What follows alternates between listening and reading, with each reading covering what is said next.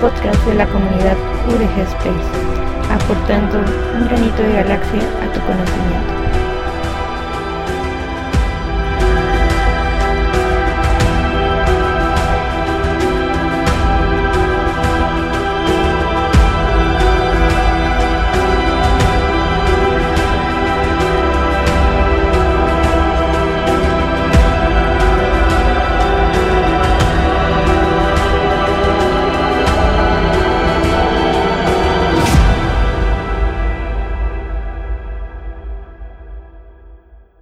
Saludos, criaturas de la Tierra y del más allá.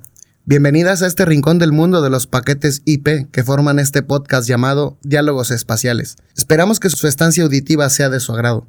Les habla Pepe Alex, miembro de la comunidad de UDG Space y estudiante de física. Les presento a mi compañero de micrófono, Alan, miembro también de UDG Space y estudiante de ingeniería en comunicaciones y electrónica. ¿Cómo te encuentras hoy, Alan? ¿Cómo estás? Estoy muy emocionado.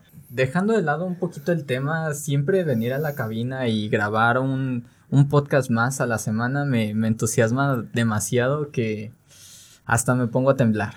Pero me gustaría presentar a, la grandiosa invitada que tenemos el día de hoy, porque pues no es poca cosa.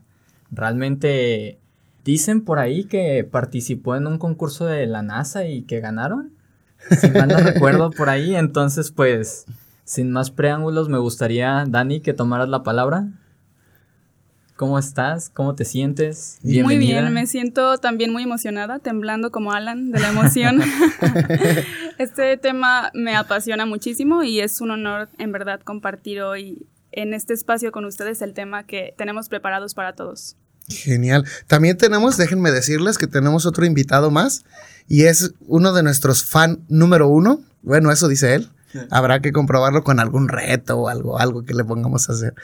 Se llama Patricio, es, estudiante de la carrera de física, también está con nosotros. ¿Cómo te sientes hoy aquí con nosotros en este ah, podcast? Pues estoy emocionado, nervioso igual que todos, eh, pero no sé, me motivé a, venir acá, a hablar, porque, porque me emociona cómo, cómo se discuten las cosas aquí. Genial. Cabe mencionar que, que Patricio ya estuvo en el pasado programa de vida artificial con nosotros, echándonos porras desde afuera y con sus gestos y todo eso nos dábamos cuenta, teníamos un feeling de cómo se sentían los argumentos, cómo se sentían las preguntas. No sé si a ustedes les pasó lo mismo, que se pusieron mucho a reflexionar y también a divagar sobre ciencia ficción y sobre ciencia y sobre todas estas temas que nos importan muchísimo. Y en este sentido, si alguno de ustedes tiene también interés en presentar un tema, presentar un proyecto, si eres estudiante de prepa, de secundaria, de universidad, si eres doctor o, o tienes una maestría, te interesa dar a conocer tu trabajo o te interesa venir a refutar lo que estamos diciendo porque crees que estamos mal y tal vez lo nosotros encantadísimos de dialogar contigo. Esto se llama diálogos espaciales precisamente porque buscamos promover, poner sobre la mesa todo aquello que no dialogamos sobre la ciencia, sobre todo tecnología espacial, pero en general sobre la ciencia. Y el tema de hoy, Alan, cuéntanos, este, Aquí Dani ya está súper emocionada por, por, decirnos las cosas. ¿De qué va nuestro tema de hoy? Redobles, por favor. Pues fíjate que antes de, de, empezar con el tema, porque me gustaría guardarlo un poquito. Antes me gustaría saber, Dani, por favor, preséntate al público, dile quién eres, eh, cómo te acercaste a la comunidad UDG Space. Claro ¿En que qué rama trabajas? Con mucho gusto. Bueno, eh, soy Daniela Lomelí, como ya lo mencionaron. Actualmente estudio ingeniería en alimentos y biotecnología. Creo que, bueno, spoiler, de eso va el tema de hoy. y, yo entré al grupo por la convocatoria que hubo por ahí. No sé si deba ya dar otro spoiler más grande del tema. Como tal, la convocatoria fue para el Deep Space Food Challenge y ahí donde comienza mi trayecto en este maravilloso, interesante y científico grupo. Genial. ¿En qué consiste Space Challenge Food?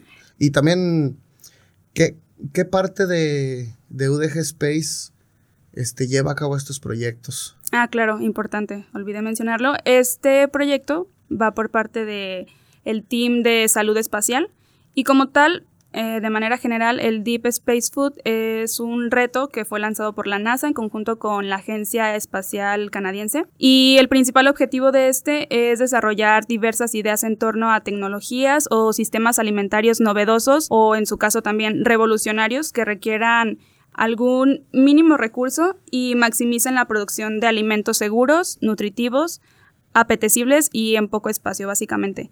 Y creo que un punto clave a resaltar en esto es que se enfoca principalmente en lo que son las misiones de larga duración, como las que se tienen planeadas al planeta rojo. Hasta este punto, al público, si aún no lo ha percibido, me encantaría decirles que efectivamente la plática del día de hoy va a ser de agricultura espacial. Así es. Me gustaría hacer un, pequeño énfasis en, algo que tal vez no conozcamos todos. La Agencia Espacial Americana, que es la NASA, la Agencia Espacial Mexicana, la Agencia Espacial Canadiense, son agencias de gobierno. ¿Esto qué quiere decir? Que sí tienen a veces programas de estudio, maestrías o doctorados, pero que sus científicos no son eminentemente contratados como de la agencia. ¿Esto qué significa? Que personas que investigan, estudiantes que investigan, doctorandos que investigan en otros institutos, en otras áreas, son contratados para ciertos proyectos. Y estos proyectos sí son auspiciados por los gobiernos, en este caso de Canadá y de Estados Unidos. ¿Por qué lo digo? Porque a veces escuchamos noticias que dicen científicos de la NASA y déjenme decirles que los científicos de la NASA son científicos de tu universidad, de UDG, de la UNAM, de, otras universidades de otros países que están en un proyecto de la NASA, o sea, auspiciados por el gobierno americano. Eso no significa que cuando escuches científicos de la NASA ya le des toda la autoridad que a veces decimos que tienen. Acuérdate de leer sus papers, de leer sus ideas, de checar que de verdad estén diciendo algo relacionado a la ciencia.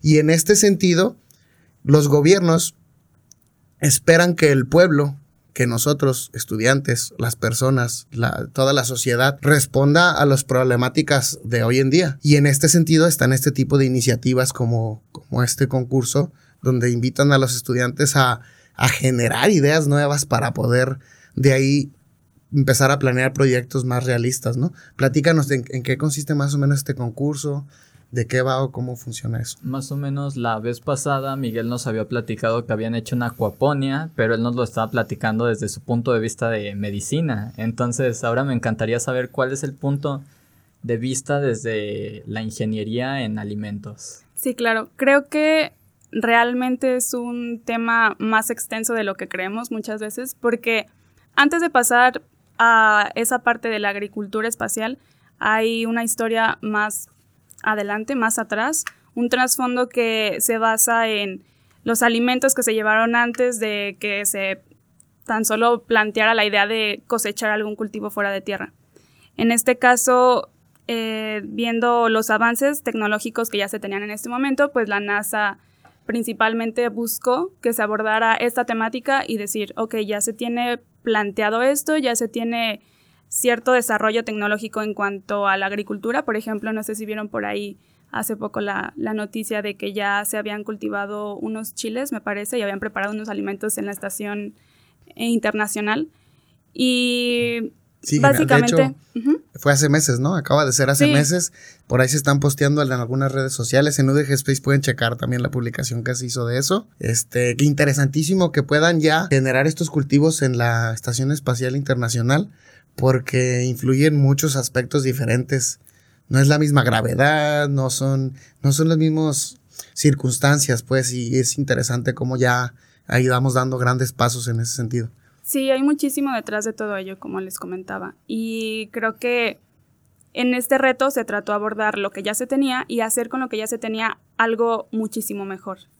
Que en este caso nosotros nos enfocamos en acuaponía y realmente fue un reto, un muy gran reto este proyecto porque no todos, a pesar de que estudio ingeniería en alimentos y de tecnología, no jamás este, vi sobre estos temas, ¿no? Tuvimos que investigar, también los chicos de, medicina, eh, su área estaba un poco enfocada, pues, más bien fuera del tema. Entonces, fue un reto tomar lo que hasta ahora existe y darle un giro un poco más llamativo, se podría decir.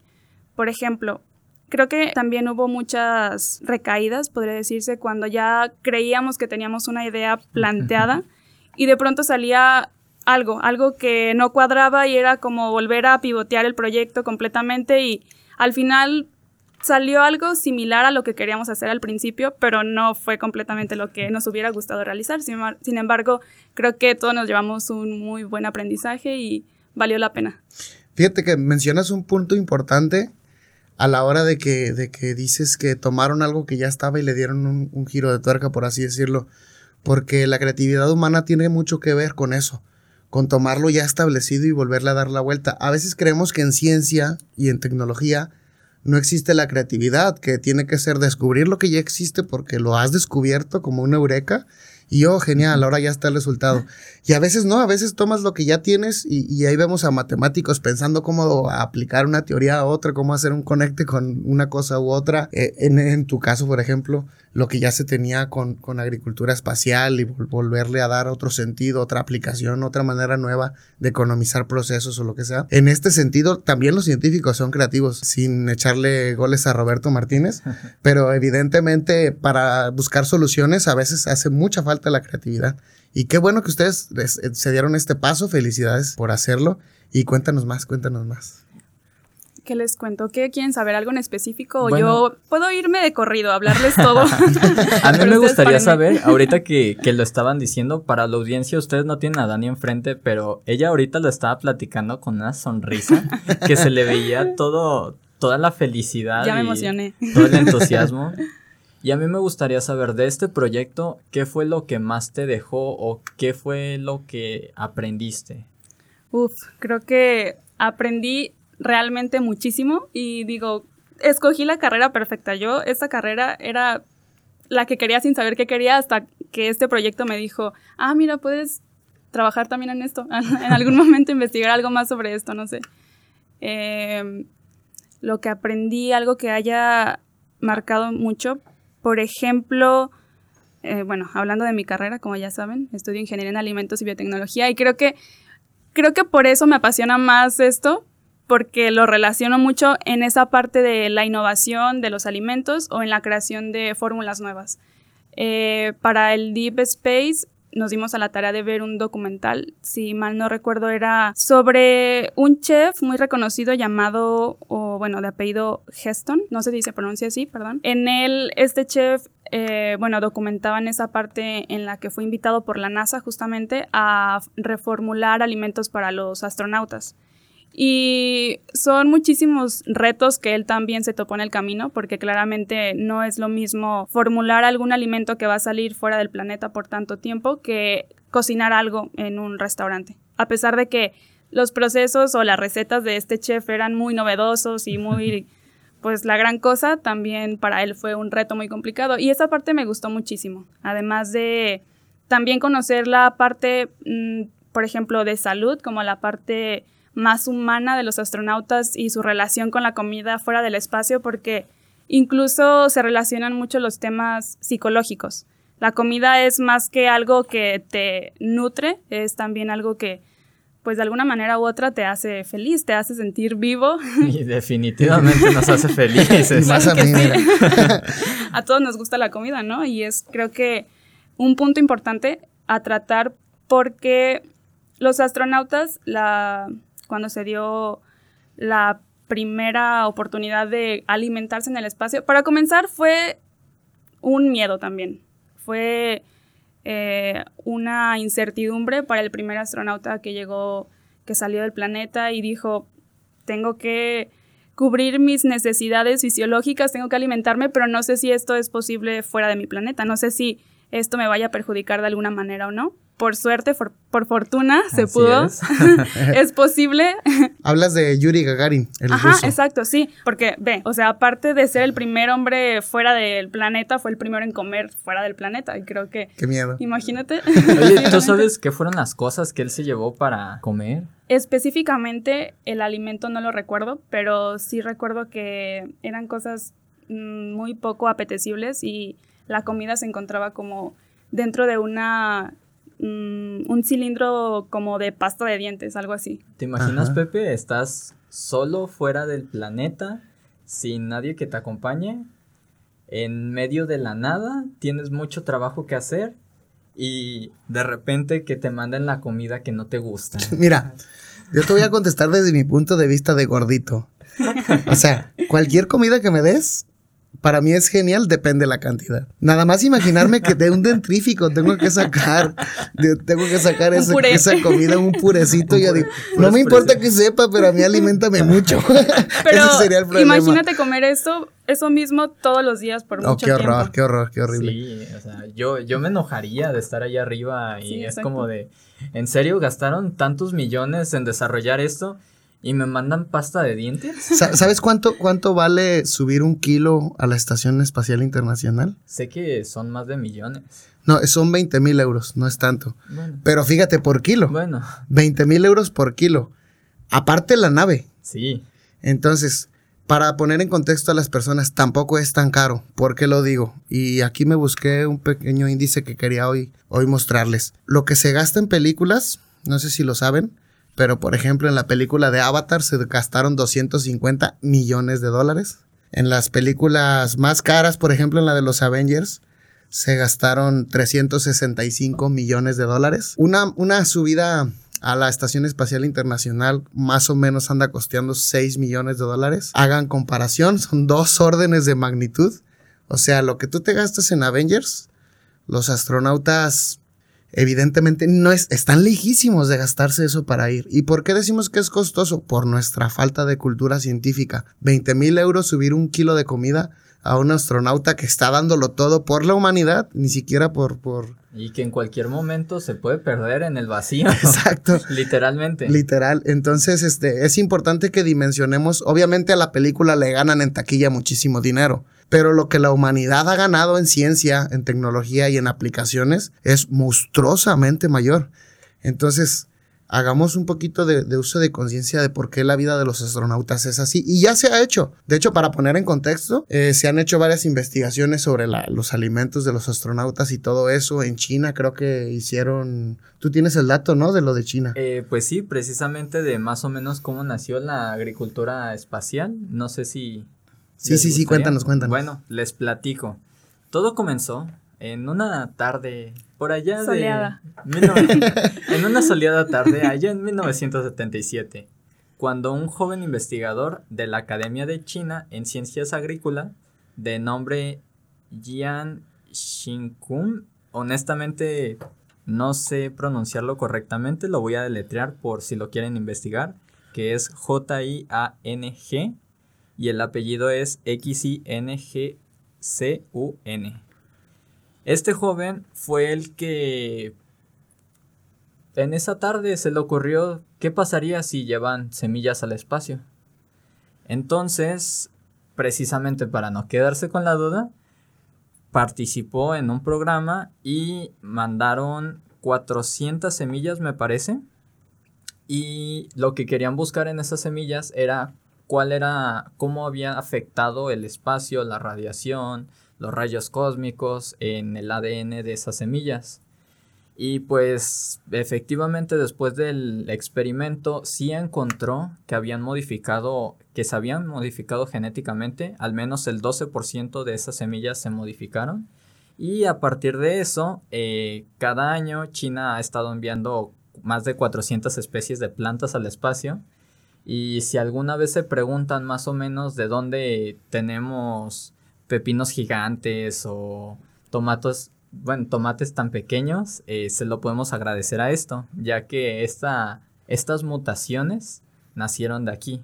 Y precisamente un dato más exacto es que se han conseguido berenjenas gigantes o pepinos de medio metro de largo y casi 10 kilos de peso. ¿Te imaginas agarrar un pepino de ese tamaño? Ya ves de lo que hablaba yo, uno como gordito lo que busca en el espacio, cantidad es lo que hace falta.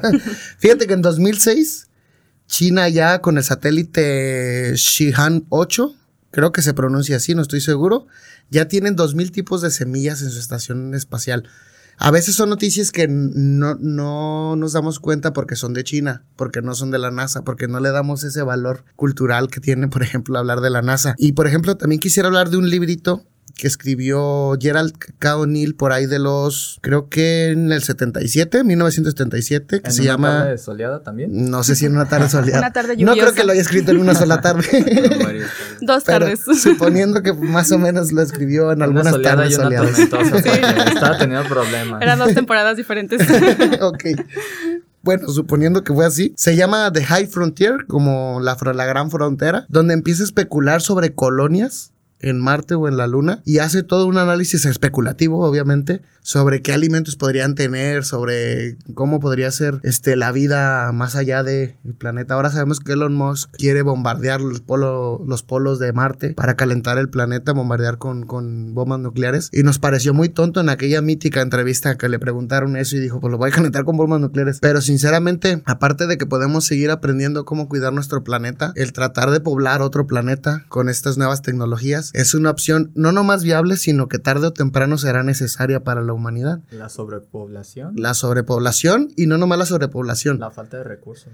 Y también podemos aprender cómo re otra vez terraformar Marte, porque así también entendemos en un proceso, por así decirlo, reversible, qué es lo que está pasando con el planeta Tierra y cómo nos lo estamos llevando a la mejor a la ruina. Entonces, muchas veces se da el argumento de, no, pues mejor arreglamos este planeta. Oye, espérate, pero. ¿quieres que experimente con tu planeta para ver qué le hizo falta? No. Evidentemente, un planeta, si, si nos damos cuenta que es estéril, todavía no sabemos, están en exploraciones, pero Sí. si resulta estéril, es un campo, ahora sí que va a ser fértil para poder experimentar y hacer vida ahí, ¿no? En este sentido, creo que tiene que ver estos proyectos de agricultura espacial, ¿no? Sí, exacto. Es un punto muy importante y creo que es también algo que me gusta mucho de este reto porque no solamente se busca que el proyecto como tal, la innovación, sea adaptada fuera de la Tierra, sino principalmente en nuestro planeta. Y bueno, por ejemplo, esos, esas modificaciones genéticas que mencionabas también son, mm, bueno, aquí es, es un tema también que causa mucha controversia porque no siempre se confía en esos organismos modificados, en los transgénicos, eh, pero algunas veces, o bueno, se, se supone que se crean para dar más beneficios que lo que pudieran perjudicar. Y si el proyecto, eh, los proyectos desarrollados en el Deep Space funcionaran en otro planeta, tendrían que funcionar en el nuestro. Y de alguna manera u otra se atacaría esta gran problemática que es eh, la hambruna mundial. Y pues es un punto muy importante que se aborda también el reto. No solo estamos enfocándonos en Marte, sino también en nuestro planeta. Es como matar dos pájaros de un tiro. Claro. Exacto. Sin querer queriendo es cumplir la agenda de las... ODS. Cuidar el planeta. Exactamente. Las ODS de cuidar el planeta 2030, y la así es. hambruna mundial. Sí, así es que, así es que por ahí, si ustedes son de ese tipo de personas que, que siguen criticando la exploración espacial, por favor, nos va a dar ambas cosas. Nos va a dar explorar el universo y aprender a cuidar nuestro planeta. En este sentido, quiero hablar de que, de que la NASA ya anunció, ya tiene tiempo anunciando de que quiere ir a Marte para el 2030. Este, Jeff Bezos perdió la, la demanda que había hecho para hacer los siguientes proveedores de la NASA y sigue SpaceX a tope. Ya nos puso un carrito en órbita alrededor de Marte, ya nos está demostrando su capacidad de mercantil. Entonces este proyecto es como los que se llevan a cabo ahora en UDG Space por parte de Dani. Muy pronto van a tener que ser viables sí o sí, o sea, van a ser necesarios. Nuestra generación, si eres joven, nos va a tocar posiblemente ver la primera tripulación en Marte. Si eres de mediana edad también y si eres de edad avanzada, pues mira, ya estás viendo los primeros pasos. Si eres de edad avanzada, ya te tocó ver un cambio radical entre lo análogo, lo digital y las redes sociales. Entonces la ciencia, independientemente del calificativo ético que le podamos dar, ha llevado a la humanidad poco a poco a mejorar muchísimo. Oye, Dani, pero hablando de alimentos, eh, ¿qué otro tipo de alimentos se puede hacer en el espacio? ¿Cómo son los procesos? Había escuchado eh, algo de que tienen como unas pequeñas urnas donde los hacen. Eh, ¿Qué les afectan a las plantas? Ajá.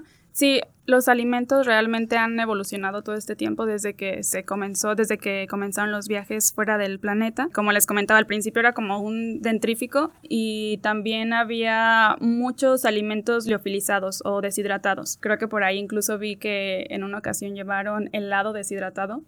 Y. No suena nada apetitoso.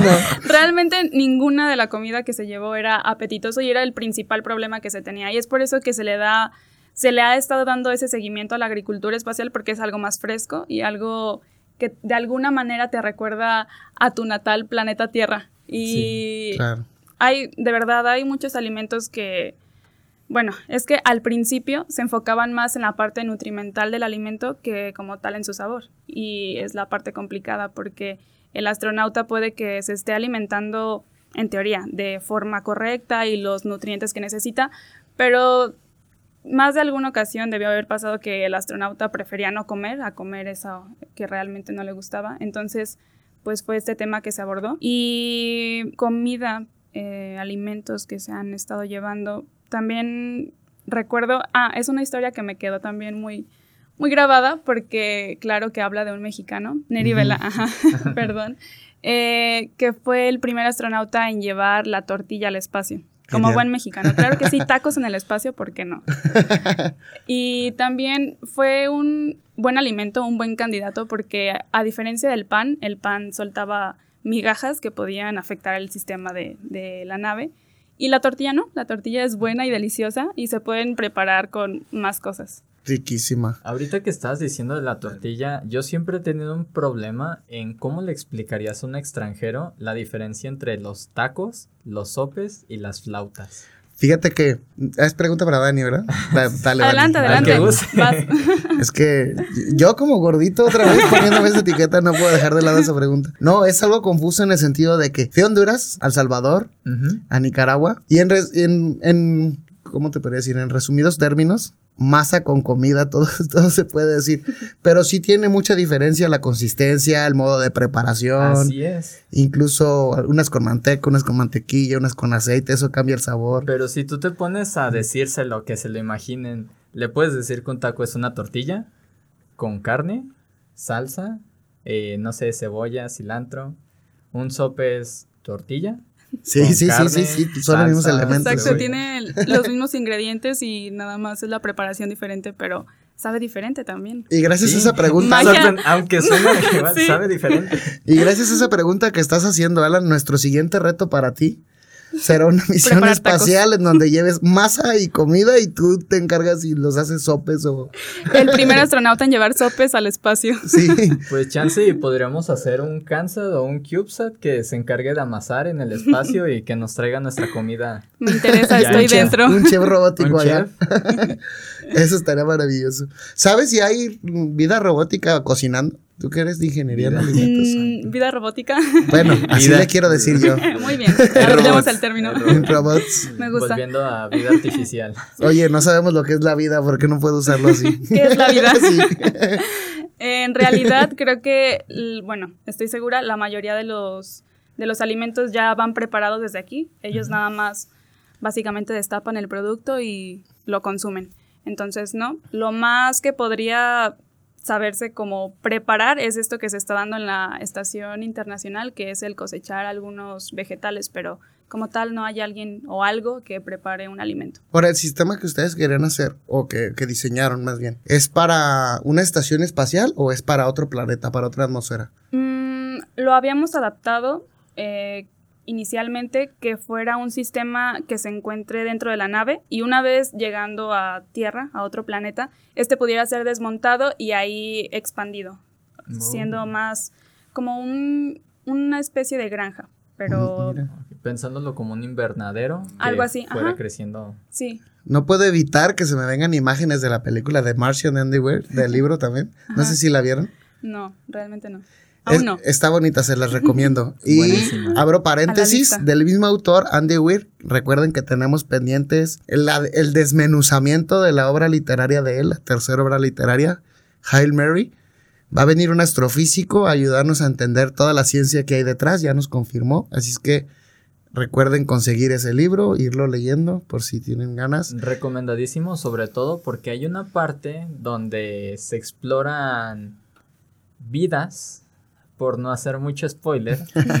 y volvemos a la parte de cómo las civilizaciones consumen sus alimentos y cómo se diferencian Ah, sus sí, hábitats. ya recordé lo que pasa ahí. Yo creo que realmente, incluso en el mismo libro que te lo recomiendo demasiado, se llama Hail Mary. Ok. eh, vas a encontrar muchas cositas que te van a gustar sobre la, la, agricultura. Es que ese libro tiene todo. Tiene agricultura, tiene ciencia, tiene astronomía. Astrofísica. Astrofísica.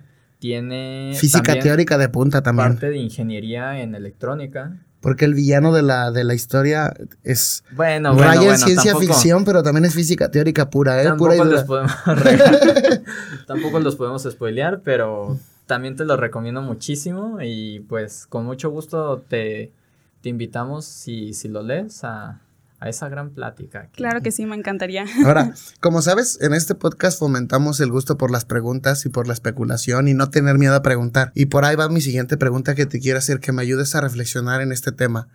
¿Crees que porque en ocasiones se ha hablado de, de, la psique de los astronautas cuando están en una misión, cuando están encerrados, uh, se pone más atención cada vez a eso. ¿Tú crees que en qué medida los alimentos pueden modificar el comportamiento humano? Eh, tú que eres ingeniera en, en, alimentos. Yo tengo algunas ideas, pero son muy vagas. No sé si, si más o menos tú nos quieras retroalimentar en ese sentido. Y si en agricultura espacial ya se está pensando en eso, o simplemente ahorita nada más en, en la, la, verdura o los alimentos que puedan sobrevivir, porque pues también ya es un paso muy grande, pues, pero por ahí va la pregunta. Sí, es una pregunta muy interesante y muy compleja también. Es un aspecto muy importante la comida en cuestiones psicológicas porque no sabría decirte específicamente en qué, pero sí afecta a te afecta directamente porque no estás acostumbrado a consumir ya sea el mismo alimento por tanto tiempo o a consumir un alimento que no te gusta, ¿no? Estando aquí en, en el planeta, tú dices, no me gusta esto, voy a comer otra cosa, pero estando fuera, donde no hay puestos de tacos, no hay algo que te guste, no hay nada que preparar, tienes que adaptarte a ello. Y si no te adaptas, puedes sufrir consecuencias ya de salud. Los nutrientes que necesitas para seguir en esa misión no están llegando a tu organismo, entonces se vuelve todo un ciclo, todo es una como una bola de nieve que va creciendo si no se tratan esos puntos. Ok, sí. ¿Sabes? Ahorita que estaba diciendo del puesto de tacos en el espacio, si se llegaran a tener más estaciones espaciales, yo creo que una idea definitivamente muy innovadora sería hacer un satélite que fuera un puesto de tacos que le llevara a cada estación. O, o, dejando de lado los tacos, cualquier comida que ¿Sí? fuera de... Sí. De estación Como un carrito estación. de hot dogs en el espacio. sí. que se mueva. que se mueva. Pues fíjate que a lo mejor no nos toca verlo, pero yo creo que sí va a haber mucho, no nomás contaminación espacial, sino población espacial a baja órbita, a órbitas altas y también en otros planetas. Ya muy pronto. La Estación Espacial Internacional, desgraciadamente, se está despidiendo ya de su servicio, sí. pero ya hay dos. La primera vez que la humanidad va a tener dos sustitutas rondando por ahí. Y mucha gente se preguntaba, ¿y de qué sirve la Estación Espacial Internacional? Pues porque no conocemos lo que es estar lejos de la eh, influencia gravitacional del planeta, no sabemos cómo le afecta al cuerpo, por ejemplo, que necesitan más calcio porque los huesos se van deteriorando. Todas estas cosas son importantes de investigar porque, como ya dije, el futuro de la humanidad no está en esta tierra. ¿Qué opinan también al respecto de, en, en, en la pregunta que te hacía hace rato de que pueda modificar la, la conducta? Me tocó dar un servicio social en Honduras en un hospital psiquiátrico. Y algo que me llamaba mucho la atención es que para que no interfiriera con los medicamentos que les daban, les prohibían totalmente el alcohol, incluso en desodorantes, en cremas, en esto, irritantes, no podían tomar picantes, no podían tomar café, no podían porque supuestamente les alteraba la conducta. Tal vez esta pregunta sea para algún psiquiatra por ahí que nos esté escuchando, que nos quiera venir a hablar de eso. Algún psicólogo. Algún psicólogo, algún fármaco, ¿cómo es? Psicología clínica o algo así, uh -huh. estudia este tipo Un de cosas. Un nutriólogo ¿no? incluso. Ajá porque es interesante saber hasta qué punto un militar entrenado que se vuelve piloto, que después se vuelve astronauta, o ahora que ya se lanzó la convocatoria a ciudadanos comunes. Por ahí tenemos a Javier Santolaya intentando ser astronauta y personas así, preparadas, pero de todos modos que no tienen esta disciplina militar. Habrá que ver hasta qué punto estos alimentos les afecten o no les afecten. ¿Ustedes qué creen? A ustedes como personas, como individuos, ¿les afectaría una dieta limitada o no? Yo a mí, de, independientemente de lo que ustedes contesten, a mí sí. a Horrible. Sí. O sea, yo mientras haya cantidad está bien, pero si estoy limitado, sí me voy a poner ansioso y muy enojón. Sí, automáticamente viene a mi mente este anuncio de... Ay, creo que era de sneakers. del chocolate. Ah, Sí. que Sí, cuando tenía mucha hambre se ponía como un ogro y nada más le daban Sí. el sneaker y ya todo se arreglaba. Algo así creo que podría pasar, pero no había pensado esa parte, por ejemplo, de que, claro, una persona muy preparada tendría que tener cierta mm, resistencia a este tipo de problemas que se pudieran presentar. Y en cuestiones de personas un poco más comunes, se podría decir, o personas que no tienen esa formación tan estricta, probablemente sí sería un problema más grave. Sí, claro. ¿Tú qué opinas, Alan? Yo opino que si a mí de repente me quitaran todos los azúcares y el pan, me enojaría. sí, claro. Claro que sí. Y más a estas alturas del semestre se necesita. sí, mucho más. Son el precioso. Entonces sí, realmente creo que es una forma que nunca había pensado, pero que siempre está presente en todos. Si uno come es feliz, si uno come algo rico es más feliz.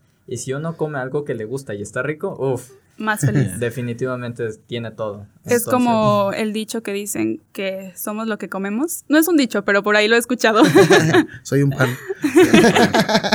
sí, por algo está tan extendida la industria culinaria, ¿no? Sí. Porque o la industria de alimentos. La industria de alimentos, aparte de ser una, una necesidad básica, se vuelve incluso una cultura ya externa a nosotros, incluso un ente separado de nosotros, que tiene sus propios modos de, de manejo. Tú en- has de conocer todo lo que es industria alimenticia, pero no nomás eso, también el poder simbólico que genera una cierta comida en cada cultura nacional, en cada, a cada una de las culturas, pues, porque ya nos identifica, ya aparte incluso nos hace pelearnos, las quesadillas van con queso, ¿no? Exacto. etcétera. Entonces, es, es una parte, es una extensión de la personalidad de una necesidad humana, pero que precisamente como ya nuestra vida ya va enfocándose también a ir al espacio poco a poco, por eso va a ser importante, muy importante, y más que nada como supervivencia, ¿no? Al principio. Sí, así es. La, creo que la industria de alimentos es una rama muy específica de acuerdo a la región. Por ejemplo, recuerdo una visita industrial que tuvimos a Yakult. Ahí nos mostraron productos de diferentes partes del mundo. Y para nuestra sorpresa, no es lo mismo eh, los productos que venden aquí a los productos que venden, por ejemplo, en Asia. Varían siempre, no solo en cuestiones de cantidad de azúcar, sino también en sabores. Eran muy exóticos en otros lugares. Por ejemplo, no sé, en lugares más cercanos a, a la selva, donde tienen frutas más exóticas, los yogurts de Yakult o incluso el sabor original de Yakult era completamente diferente. Y creo que es un también un reto adaptar los alimentos en el espacio porque no siempre van personas con las mismas culturas o de los mismos lugares o e- esa parte también. Sí, sería como creer que, que porque todos los humanos necesitamos el mismo alimento y ya por eso vas a mandar lo mismo. Y en realidad no, porque tenemos diferentes constituciones biológicas. De hecho, imagínate que pudiéramos no nomás hacer un plan alimenticio tipo este tipo de dietas cuando uno se pone a hacer mindfulness o todo eso, sino de verdad científicamente o médicamente lo que necesitas para que, por ejemplo, tu retina deje de envejecer tanto o, o este malestar que tendrías o este síndrome se, se neutralice o lo que sea. Tal vez en algún futuro con, con el manejo de Big Data en, en medicina, en donde tienen monitoreados, se planea tener monitoreados todos los síntomas de los pacientes y eso, podamos llegar a una nutrición más adecuada. Pero qué reto tan grande hacer agricultura espacial que sea para diferentes culturas, diferentes personas que van a ir para allá. En este sentido, y también porque me da curiosidad, ¿qué tipo de plantas eh, ustedes propusieron cultivar allá? ¿Cómo, cómo lo, cómo, platícanos más de tu proyecto ya en particular, Sí. que nos interesa saber? Aquí en esta parte, eh, antes de pasar a la segunda pregunta, creo que es eso, la agricultura espacial, creo que es un vínculo más mm, firme entre todas las naciones, porque todos consumimos vegetales, a diferencia de los productos que son de alguna manera procesados. Entonces, creo que también es otra ventaja que no había visto dentro de la agricultura espacial. En la estación espacial se han estado cultivando chiles, como les comentaba, eh, y dentro de la investigación del Deep Space Food nos dimos cuenta de que también la lechuga, el tomate y eh, las hortalizas, or- eh, vegetales de hoja verde, eran muchísimo más fácil de producir fuera del planeta, por sus propiedades y por su resistencia también. Sin embargo, se pueden adaptar otras como el tomate y la soya y la lenteja también tenían buenas, buenas características, pero aún sigue como todo en prueba. No se ha tenido la oportunidad de cultivar todas las frutas, todas las verduras que nos gustaría probar en el espacio.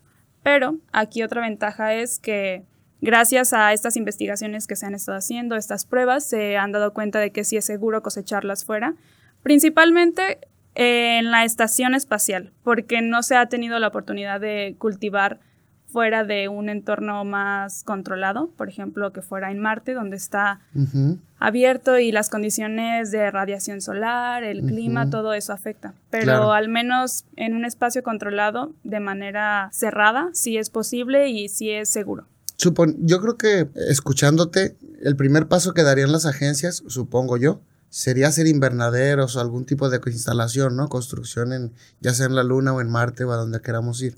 No creo que que sea tan fácil el paso de, de, encontrar una planta que se adapte totalmente al ambiente o al clima de, estos lugares. Es creo que la tirada. Primero enfocarse en, en, un ambiente que pueda estar controlado en cuestiones de temperatura, de pH, de humedad y esto hacerlo de acuerdo a la, al vegetal, al, a la fruta, a la verdura que se quiera cultivar.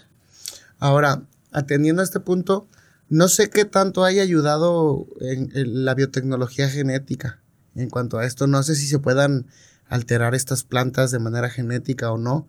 No sé si se está haciendo investigación en eso, me surge la duda. En sí desconozco el dato, desconozco si eh, hay alimentos genéticamente modificados eh, fuera del planeta con los que se están trabajando o son chiles normales, por ejemplo. No sé si han sido modificados, no sé si no. Chile? Creo que eran. Ay, no, no, mentira, no recuerdo muy bien. En el espacio haciendo tu salsita roja. Ah, con tu tortilla haciendo tu taco. Efectivamente. Yo tengo una pregunta. Eh, Ajá. Hablaste sobre hidroponía. ¿Qué es lo que tienes que considerar para, para hacer un cultivo de esas características? Sí, claro. Es importante porque Ay, es que al principio nuestra idea era maravillosa. De hecho, de hecho ahí la también ciencia sí creo que empiezan la mayoría de los proyectos y eh, después chocas contra un muro. Sobre eso tengo también más dudas, pero bueno, quisiera al mismo tiempo que nos dieras las características que tienes que considerar, me gustaría que también dieras el repaso porque dijiste que iba que tenías etapas, o sea, que tuvieron que cambiar. Quisiera ver esas etapas que okay, interesante. Muy bien. Al principio, la idea estrella era combinar la acuaponia con la hidroponía. La hidroponía es la manera de cultivar plantas sobre superficies de agua únicamente y la acuaponia combina peces con agua. Entonces los peces nutren la planta y al mismo tiempo le dan oxígeno al agua y la planta crece sobre el agua. Ah, entonces cuando Miguel nos estaba platicando de que al final no pudieron utilizar peces es eso que me estabas diciendo. Sí, así es. Topamos contra muro. y esa era la parte difícil porque no sabemos, pues no sabemos si la planta lograba sobrevivir en esas condiciones, mucho menos sabíamos si el pez también lograba sobrevivir o lograba reproducirse, porque aquí la tirada era que los astronautas pudieran cosechar los vegetales, pero también en, en algún momento consumir los peces. Así es. Y creo que esa fue las primeras ideas. Ya después cambió únicamente a un sistema de hidroponía vertical. En él las plantas se encuentran en una especie de tubo de manera los tubos están de manera vertical y las plantas dentro de esos espacios con una esponja, por así decirlo, es una especie de esponja que mantiene la humedad. Entonces el sistema, imagínalo como un cubo, un cubo de un metro por un metro. Dentro de ese cubo se, se encuentran esas cortinas cilíndricas donde van las plantas y en la parte de abajo de esa pecera, se podría decir, se encuentra el agua y el agua recircula por todo el, sistema y llega a ese tipo de esponja que tiene las plantas. Para hacer esa circulación, ¿qué se tiene que considerar? que Creo que eh, basta con una bomba, ¿no? Sí, así es. Nada más para que esté ayudando a volver a subir la, el agua, como si fuera una pecera. Sí, tal cual. Eso implicaría entonces gravedad. Sí. Está pensado para lugares con gravedad. Mm. Era otro de los aspectos que nos tenía en jaque, porque se desconoce hasta ahora en Marte, por ejemplo, cómo podría afectar o cómo, si realmente el sistema funcionaría. Ok. Oh, cierto. Y también depende de la presión, ¿verdad? Porque creo Sí. que se evapora un poquito más rápido el agua. Sí, se los pierde. sistemas de luz. verticales que puedes buscar en Google, eh, pues todos tienen agujeros y si por ahí está pasando el agua, todo el agua en gravedad cero, pues Sí. empezaría a flotar. Sí, evidentemente Ajá, se puede exacto. controlar con un, con un invernadero, ¿no? Eh, Muy aquí la hermético idea, y con presión. sí, aquí la idea era todo tenerlo encerrado para evitar como fugas de que el agua estuviera volando por todos lados, pero eso también no, ¿Por dónde va a salir la planta? Ajá, y- sí, exacto. Era el problema que teníamos que armar una especie de pasillo por el cual el astronauta pudiera llegar a cosechar sus verduras para hacerse el desayuno, bla, bla, bla. Pero eran muchísimos aspectos a considerar que en algún momento se nos fueron de las manos y, y teníamos que cambiar todo. Ya, ¿qué cambiaron? Al final fue eso, el sistema modular, eh, ay se me va el nombre, está un poco largo, el sistema modular de hidroponía. Ah, ok. Eso fue el, el final que entregamos. Ya al final que entregaron. Sí. ¿Y cómo les fue? Eh, pues hace, ¿qué será? Un mes, hace dos, tres semanas, anunciaron los finalistas de la siguiente fase. No fuimos seleccionados, pero creo que habrá un segundo intento, donde podemos volver a inscribirnos como participantes por segunda ocasión. Entonces, Ok. esperemos que en, esa, en esta ocasión nos vaya un poco mejor y ya ah, ver esos puntos que nos hicieron falta y que nos tenían vueltos locos. Genial. ¿Por qué para ti como estudiante es importante este tipo de proyectos? es importante, pero también me da mucha curiosidad. Creo que le gana la, curiosi- la curiosidad a la importancia porque como tal, la, mi formación académica o más bien mi campo laboral no, no me especifica en la malla que puedo trabajar algún día en la NASA formulando, pero me gusta mucho saber que puedo adaptar este aprendizaje a algo que no sabía que podía enfocarlo en mi carrera. Genial, maravilloso. Hace rato habías mencionado que, que tal vez toda esta industria de agricultura espacial puede venir solucionando problemas de hambre, hambruna en el planeta. En este sentido, y considerando que también tenemos que cuidar a las especies y la contaminación que se está generando, por ejemplo, con la carne, con toda la, industria de la carne, ¿crees que a través de biotecnología o de, esta industria alimen- alimenticia se pueda después cultivar? ¿O qué tan lejos estamos de cultivar tejidos proteínicos animales o células vegetales animales, células animales, perdón? Este, ¿cómo has visto tú eso? Y si crees que si, si es posible se pueda después desarrollar en el espacio, que después puedan cultivar este tipo de cosas. Actualmente ya es un hecho, si se puede, es posible. Bueno, eh, no sé si te referías a esto, a esta parte en la que se hace carne artificial, por así decirlo. Literal a eso me Ah, refería. excelente. Sí, ya es posible, es muy costosa, pero es posible.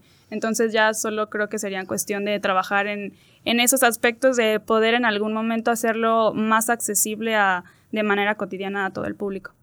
Ah, mira, pues entonces va- vamos a verlo muy pronto porque yo recuerdo todavía que, que aquellos teléfonos gigantes que valían como muchísimo dinero, este, de ese paso a que todos tengamos un celular con poquito que ahorremos, fue muy rápido, 20, así 30 es. años. Esperemos. que Esperemos que dentro de 20 o 30 años podamos estar probando esa carne artificial. Así es. Que yo voy a reiterar mientras sea mucha. Esperemos que en 20 años todos tengamos impresoras de carne. Impresoras de carne sí. maravillosas. Impresoras de Oye, me carne. cuesta trabajo Tacos recargar mis artificial. cartuchos y encontrar la es que marca un de taco güey, nunca va a imagínate. poder ser artificial. Al menos yo siento que todo desde el lugar donde te lo preparan, la persona y Sí. otras, otros detalles poco salubres Sí. probablemente del puesto hacen que el taco sepa como es, como debe saber un taco. Sí, sí, Fíjate, sí. Yo, yo tenía esa idea de que la carne artificial iba a ser como plástica, pero si te pones a pensar que son células animales cultivadas, son Incluso células pueden animales, ¿sí ser me explico? células no vegetales. incluso pueden ser células. De hecho, sí, vegetales, porque no tendría como tanto sentido extraer células. Bueno, Es mentira. como el tofu de carne. Algo, algo así, es, es muy complejo. No, no tengo muchos datos sobre el tema, Ajá. pero, pero sí escuché por ahí que ya están en producción y la investigación ya va como más avanzada. Sí, genial. Sí, El- sería maravilloso. En el caso de que volvieran a participar en esta convocatoria, eh, ¿qué de la parte de biotecnología te gustaría aplicar ahí? Porque creo que lo que mayormente has estado desarrollando en esta ha sido como la parte de alimentos. Entonces, ¿qué cambio radical le podrías agregar a la parte de biotecnología? Creo que el añadir eh, organismos genéticamente modificados, especies modificadas, sería un muy buen paso y daría, tendría que dar buenos resultados, pero para ello, reitero, tendría que haber primero un acercamiento con las condiciones del planeta desconocido y adaptarlo a ello. Puede ser así, o yo más o menos me lo imagino que es a lo mejor ahorita la, la palabra que dijo na- esta Dani de genéticamente alterado y suena demasiado avanzado. Pero pues al final creo que se reduce a estar seleccionando las especies que poco a poco Sí, claro. tienen mejores características y están genéticamente alteradas, Sí. simplemente Claro. por eso. Todos en nuestras manos, Ajá. nada más para hacer una observación, todos en nuestras manos hemos tenido un ser vivo Transgénico. transgénico, y lo digo por los perros. Sí, no, no solo los, los- animales, también los vegetales. También los vegetales. Sí. le tenemos mucho miedo a la palabra transgénico y la verdad es que ya nada más con la, a, a través de la historia de la humanidad por haber seleccionado ya estamos Exacto. haciendo una... un- Una selección y una modificación. incluso nosotros mismos, cuando decidimos un, es- elegir una pareja que nos convenga, estamos haciendo, estamos haciendo después un producto transgénico. Ustedes tienen para elegir. Sí, bueno, no, pero suponiendo que tuviera para elegir. Ánimo, Pepe, ánimo. Bueno, la elección es de dos, si te eligen también cuenta, ¿no? Bueno, Sí. Ahí ya, Es verdad. a menos de que ninguna de las dos personas hubiera elegido, entonces ahí se rompe la cadena. Es cierto.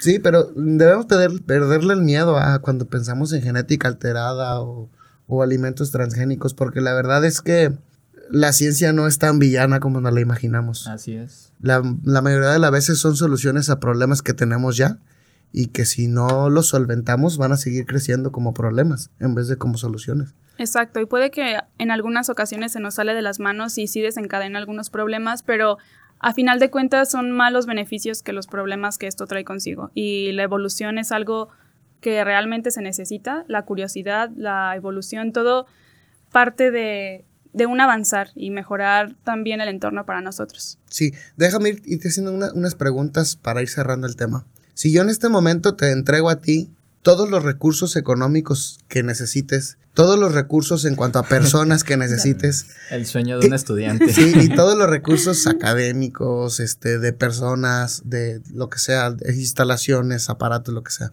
Bueno, en económico se engloba mucho todo eso. ¿Qué línea de investigación seguirías? ¿Qué pasos seguirías tú como, como ingeniera en alimentos? ¿Cuáles serían tus búsquedas de solución para, para estas problemáticas? Personalmente, yo aún me siento muy verde en esto de, en este tema principalmente. Bastante curioso que lo diga. Se siente muy verde la señora lechuga. que Eso quiere- significa que está bien, ¿no? O Sí, sea, que lo diga una ingeniera alimentos. Verde como lechuga. no, hay muchísimos aspectos a tomar en cuenta y no sé tanto del tema como para decir, ok, el primer paso que sería eh, sería plantear esto porque estoy segura de que esta idea sería la indicada. Primero creo que tendríamos que explorar más allá, ver las condiciones que permitan hacer este tipo de modificaciones o a raíz de ello hacer nosotros algún desarrollo que realmente pueda funcionar. Mira, pues dices que está muy verde y ya, ya tienes el primer paso del método científico. Primero experimentar y probar lo que se necesita.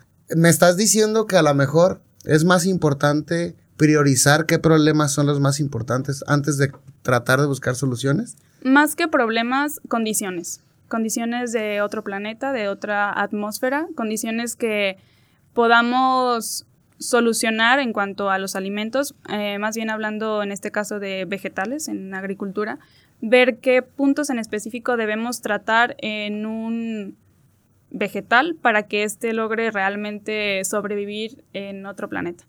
¿Sabes Ok. qué, Dani? Ahorita que estás diciendo todo eso, yo creo que me gustaría retarte a algo para este próximo concurso. Madre mía. Porque, bueno, ahorita estábamos hablando de, de la mutación y todo. ¿Por qué no tratas de hacer, no sé, un cultivo de lechugas? eh, lo metes al vacío, eh, simulando un poco las condiciones allá arriba. Y bueno, tratando de ver cómo es Marte, que es caliente, le pones, le tratas de mantener que esté muy caliente todo el tiempo. Me imagino que con el tiempo alguna lechuga debería de salir. Y eso si se lo metes a tu hidroponía que ya hiciste, eh, pues tendrías un super proyecto, ¿no? Sí, podría funcionar. Y Es también punto. para todo el público que nos está escuchando, si viven en algún lugar donde las condiciones... Si viven en Marte, si viven en Marte, fíjense que con este tip van a tener lechugas caseras. Criaturas Si eres de marcianas. Nuevo León. de eh, Nuevo- síganos para más consejos. Si eres de Nuevo León, o sea, Marte. eh, yo tengo más dudas. Bueno, mira, eh, pues ya planteó Alex el- la idea de tener todos los recursos. Pero pues en el caso de en el que estás ahorita, no tienes De que no tengo nada. Ok. ¿Qué es lo qué es y pero van a participar otra vez en este concurso del Deep Space? Es lo que esperamos, volver a concursar, pero no, aún no lanzan la, esta convocatoria, entonces no sabemos si debemos concursar con el mismo proyecto mejorado o cambiar de proyecto. sobre eso, que, bueno, si, eh, ya me interesan las dos cosas. Si, si va a ser un cambio de proyecto, ¿cuál va a ser el proyecto? Y si permanecen con este proyecto, ¿cuál es el detalle, el primer detalle a cambiar? Creo que si cambian de proyecto no sería muy apropiado decirlo en este momento. O no lo sé, la verdad. Tendría que hablarlo con el team. Ajá. Pero Y si hiciéramos modificaciones, creo que podríamos investigar. Yo me voy a aferrar a los peces, porque es muy innovador. incluso pues también es selección de peces, los metes Ajá. con la plantita y Sí, morirán muchos, pero será por la Sí, Sí, ciencia. exacto. Incluso aquí en tierra se hace. Tienes que elegir qué pez Sí. funciona con qué vegetal. Y ese sería un punto muy importante a tratar fuera del planeta. ¿Qué pez sobrevive al planeta, sobrevive al traslado que se hace desde nuestro planeta a Marte? ¿Y qué pez puede nutrir de forma correcta la planta y que no enferme también? Yo creo que toda esa investigación y tratando de hacer, no sé, un pez un poco más fuerte de- del normal, ya te debería de dar muchísimos puntos. Pero bueno, eh, en este caso no sé si tengas algo que decir, Pepe. Sí, quiero que no dejemos a manera de conclusión porque las personas pueden seguir reflexionando sobre el tema, interesándose, pero sí quisiera empezar a cerrar este capítulo haciendo la petición común que ya, que ya se tiene en estos, en estos episodios. ¿Alguna recomendación que tú nos puedas hacer sobre algún libro, alguna revista que te haya gustado, algún curso, independientemente de que sea de otro tema o del tema que sea, que nos ayude a seguir cultivando nuestro sentido científico y nuestra, nuestro gusto por, por estos temas.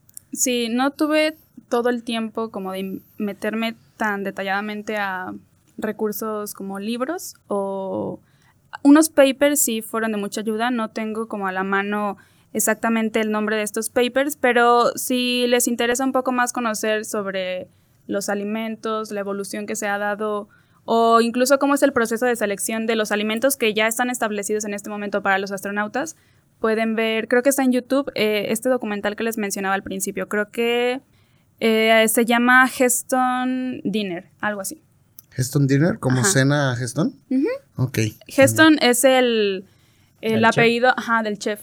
Ah, genial. Sí. Maravilloso. ¿Cómo se Es escribe? El- Heston G. E H-E-S-T-O-N. Yo también Genial. pensaba que era con G. Yo también.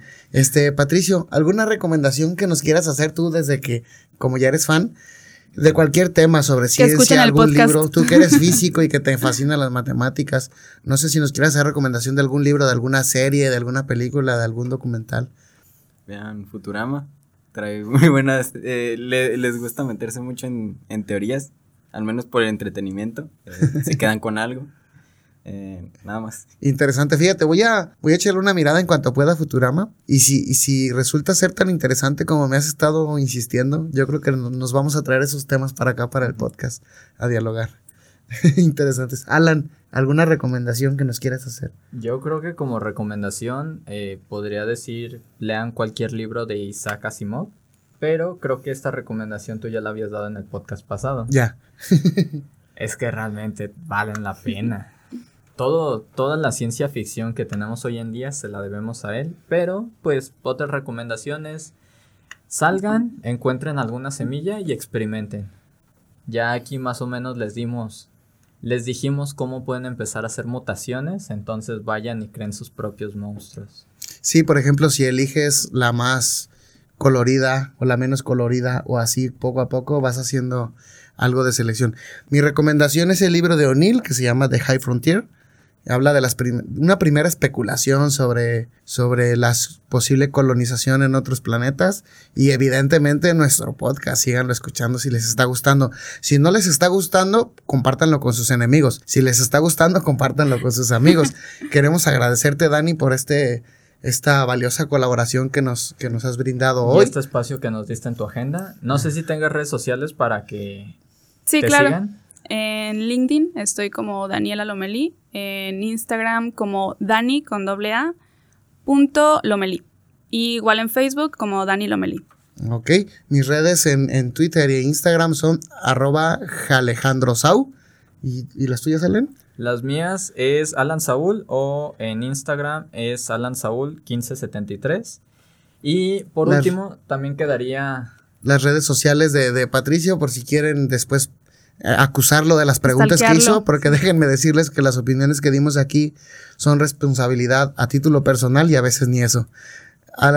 Patricio. Me gustaría, bueno, eh, que utilizaran mis redes sociales, bueno, mi Instagram, eh, Patricio ESV, eh, que lo utilizaran como puente. Yo, como voy a estar como representando al público, me llegan las preguntas y yo se las hago a ellos. Genial. Y aparte que Patricio lo tengo hostigándome todas las clases sobre especulación filosófica y, física, así es que con él todas las, dudas sobre el universo, ahí mándaselas a él. Y tampoco puede faltar la, el agradecimiento a la cabina de Radio Cusey. Eh, en redes sociales lo pueden encontrar como Radio Cusey que son los que nos prestan este espacio que hace posible que nosotros les podamos aportar un granito más de conocimiento a toda su galaxia. Exacto. Recuerden que estos podcasts van a estar publicados en las, en las redes sociales de la comunidad UDG Space. Tal vez también para estas fechas ya se tenga la red social del propio podcast, Diálogos Espaciales, pero si no, esténse atentos a la comunidad UDG Space para todos estos proyectos, estos temas y seguir al pendiente de este podcast. Y recuerden que si tienen algún tema, alguna duda, este, alguna colaboración que quieran hacer con nosotros, son bienvenidos, tanto sus, sus argumentos como sus contraargumentos. Y bueno, esperamos vernos el próximo episodio. Un saludo y que tengan unos excelentes días.